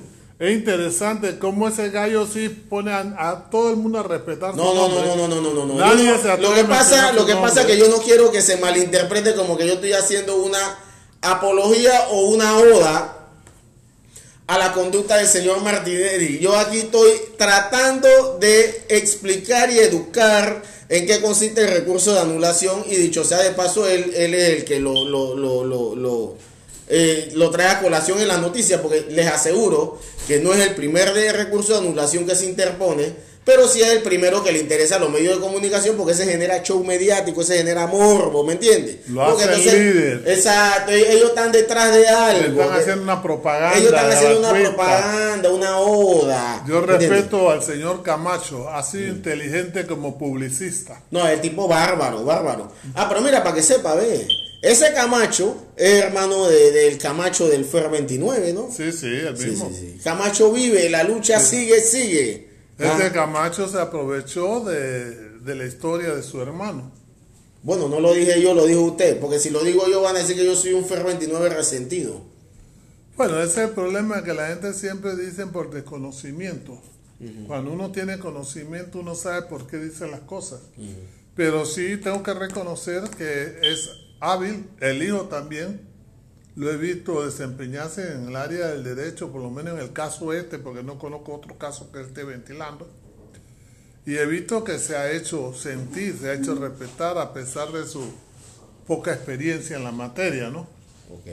pero se hace sentir. Ahora, yo creo que el caso, el caso de Martinelli es un caso muy interesante y muy didáctico.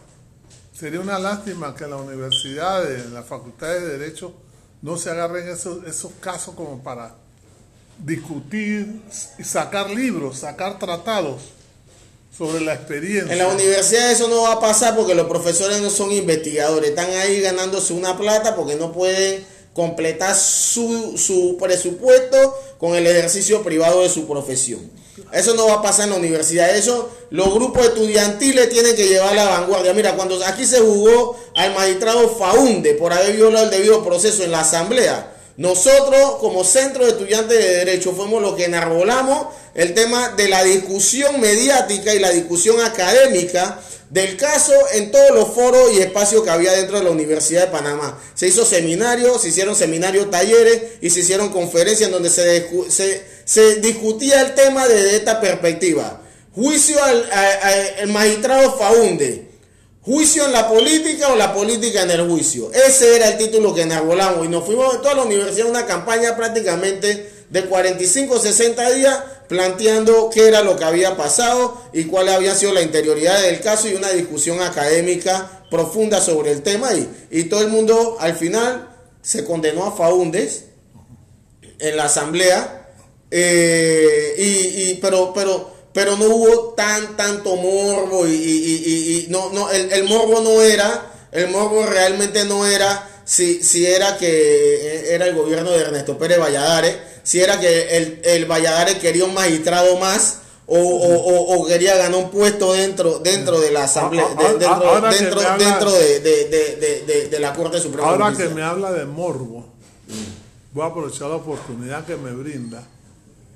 Porque Bueno, es morbo, morbo, Morbo. que genera, que genera morbosidad o hace que una persona sea morbosa, no como dicen por ahí, que es mormosa. morbosa. Bien, no, porque ahora traigo a colación cómo quedará este caso que estamos nosotros ventilando versus Odebrecht, porque hay uno, ya Odebrecht murió, ya, ya dejó de ser. Bueno, mira, ¿Cómo puede- puede- puede- pueden darse varias situaciones, don Emundo. Mira, al final es como, como, como lo planteaba una, una película que desgraciadamente la memoria me traiciona y se me escapa el nombre. Decía, mira, cuando tú tienes un problema político y necesitas salirte del lodo de la tormenta, tú enlata una noticia, la metes y para que la opinión pública se olvide de ti. Esa es la táctica que siempre se utiliza. Entonces, eh, eh, no sé si será lo que está pasando también. ¿ah? No sé si será lo que está pasando eh, en este caso. O puede ser de que, bueno, esto. Coincidencias, ¿no? Coincidencias. ¿Ah? Ahora, algo sí yo quiero saber, porque yo a todo esto nuestro señor presidente está callado, ¿no? Él se ha logrado como se Bueno, mira, don Edmundo, yo le voy a ser bien honesto. Dígame. Yo creo que el ¿Pero por qué presidente. ese rostro así? Sí, lo que pasa es que es, es un rostro, es un rostro como, como, como de desesperanza, a veces como de, de, de, de atribulación, otra vez a- hasta, hasta de, de, de- Yo sé de paso, yo no he visto ni una rosa. Aquí todavía tengo una no, rosa. es que eso es lo que te, eso es lo que te digo, o sea, mejor que no diga nada porque al final se sale diciendo una cosa que, o sea, uno no sabe si está en pleno uso. O sea, o sea, sea, imagínate, vas a una inundación y te vas a salir con un discurso de que no, que yo vi una casa inundada y vi una rosa roja y eso significa la esperanza. La entonces, sobrevivencia. La sobrevivencia, o sea, no- ey, mira, brother, o sea, usted es un estadista, señor presidente, usted no es un poeta. La gente lo que quiere es respuesta a su problema y sus necesidades básicas de techo, alimentación, trabajo, salud y vestido. Ah, la gente no quiere saber de poesía que si la, la- el cultivo una rosa blanca en julio como en enero, para el amigo sincero que me da su mano Entonces franca, que si rosas, rosas, rosas a mis dedos crecen. Entonces- Dice que yo estoy... No, la gente no quiere saber de eso. La gente lo que que quiere los es poetas estamos respuesta. fuera de contexto. Re- No, los poetas están bien, pero dentro de su labor poética. Él puede ser poeta. Tal vez lo hace bien, señor presidente, pero hágalo en el espacio que le corresponde. No cuando la gente está esperando respuesta en una cadena nacional, por favor. ¿Ah? Oye, o sea- pero lo que yo he querido decir es algo No. simple. No. Digo, gracias a Dios no se ha involucrado el señor presidente en todas estas situaciones con Martinelli, ¿no? Eh, Porque no es el mismo caso cuando en el pasado, ¿no? ¿Ah? ¿Sí o no? Porque se hablaba de- del señor Tortugón, con su mucho respeto lo digo, pues se me ha olvidado. Ah, Varela, Varela. A mí, por la edad se me perdona. Ese, sabes, ¿no? ese era otro. Ese, ese era otro. Ahora, él dice que ese está en problema. Yo no entiendo cuál es el rehuevo y, y la. Tu No, colega por No, pero ¿cómo mira, no, mira, Porcel? mira, pero para que tú veas hasta dónde es el tema de, de cómo cuando, cuando lo hace una persona que proviene de los sectores o de trato humilde de la sociedad, se le sataniza. Mira, este tipo dijo, tráeme a tu hermana para que vea que te la pongo en, mute por 90 minutos y más, Sí. ¿ok? Ayer el hijo del expresidente Juan Carlos Varela postea en sus redes sociales, sí, que mira que esto, y al final usa una, la frase más despectiva para definir el acto sexual, ¿ok? En sus redes sociales, escrita, y que por eso es que, ¡pip! Los políticos a cada rato a ustedes, ¿ah? Y yo no he visto que Foco se haya escandalizado, no he visto que, que- que los medios se hayan escandalizado de eso. Pero, ah, no, lo que pasa es que él es el hijo de uno de los dones. ¿Y quién es el papá de Julio Lero y Chevelú? O sea, ¿usted lo conoce? Yo tampoco. Entonces, por eso es que lo votaron, ¿será? ¿Ah? Usted como que escucha mucho al ingeniero Blandón, ¿no? No. Porque usted me lanza unas expresiones bastante similares al ingeniero Blandón. No, no, no, no. no, Ahí no, en no, no, Canal no. 21. No me haga, no me haga, no me haga hablar sobre cosas que no quiero. Oye, como decía Pero ¿cómo un, hacer un- presidente, un candidato a presidente decía, ¿cómo es que no te mírame, yo nunca te he mentido. claro, porque no ha tenido la oportunidad. Y como, como di- como decía, un- me, me dice el otro día, estaba yo conversando con una persona y me dice, no, más se perdió en el diluvio. Y yo le digo, sí, pero en el diluvio nada era mío. O sea. Pero bueno, don Edmundo, mira, yo pienso que hemos agotado el tema. Ya hasta nos salimos del tema. Tú sabes, yo tengo una profunda inquietud por el caso de Panamá. Gracias a Dios creo que, no hacia adentro, pero Panamá, se habla de Panamá como el hub de la América, el hub de de muchas cosas. Y el hub de la corrupción. Y yo creo que Panamá va a ser el hub de la mafia internacional también. ¿Cuál es la ventaja? Que esa mafia va a traer, va a meter su dinero aquí en Panamá, pero no es que va a actuar dentro de Panamá. Pero Panamá seguirá siendo lo que es el paraíso. Pero mejor en el Entonces- mundo. Lo que pasa es que aquí la gente se da unos golpes de pecho y tiene una falsa moral. Aquí todo el mundo, desde, lo- desde los orígenes de, la, de, nuestra, de nuestra era republicana, aquí se ha lavado plata y se ha metido plata de cuanta bribonada no se, no, no se haya inventado en el mundo. ¿Pero con qué Ah, lavan a la plata? ¿Con, con cloro? ¿Con qué? Ey, don Edmundo, mire, usted bien sabe No, yo que no si sé. los números... Si yo los- supiera, no pregunto. si los números, si los números ah, del narcoblanqueo de capitales no hubiesen estado en Panamá en el 87, 88, 89, aquí esta sociedad muere de hambre. Y eso usted lo sabe. Ah, Eso usted lo sabe y, y eso, el que tenga dos, tres dedos de frente, es una verdad de apuño que todo el mundo tiene que manejar. Yo puedo poner una demanda a usted. Le consulto a usted. ¿Por qué? Ah, ¿Por qué? porque usted me está afirmando que yo sé algo. No, yo le digo porque usted maneja cifras No, económicas. no, yo le Entonces, si, si tenemos la cuenta en el extranjero bloqueada y en Panamá todavía sigue circulando dinero y no está en los bancos, ¿de esa plata dónde viene? No, era Ah. porque era la misma gente que quiso bloquear, la misma gente tenía que soltar la plata porque tenía la, el ejército, le tenía que pagar en dólares, estaba en esa época la zona libre, todas las transacciones en la zona libre eran en efectivo, no eran en banco en esa época. Y estaba también el canal de Panamá, que también... era No, no, no, el canal de. Panamá no generaba nada. Nadie pagaba una, una cifra, una No. cifra X. No, estaba no. No, no, si no, no. había revertido don el mundo. El primer administrador se puso en el pero estaba 89. eso, no, pero además, estaba, cuando yo hablo del canal de Panamá, estaban los otros tipos, la- las Las navieras. empresas que tenían que ver navieras. Ah, ok, ahora sí. Por favor, ve.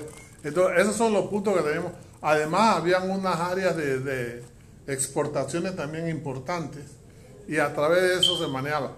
Yo te menciono eso porque justamente cuando se dio esa situación fue que me entendieron en planificación cuando yo le hablaba que el sistema económico panameño era dual. Cuando yo hablaba de esto, se me quedan mirando.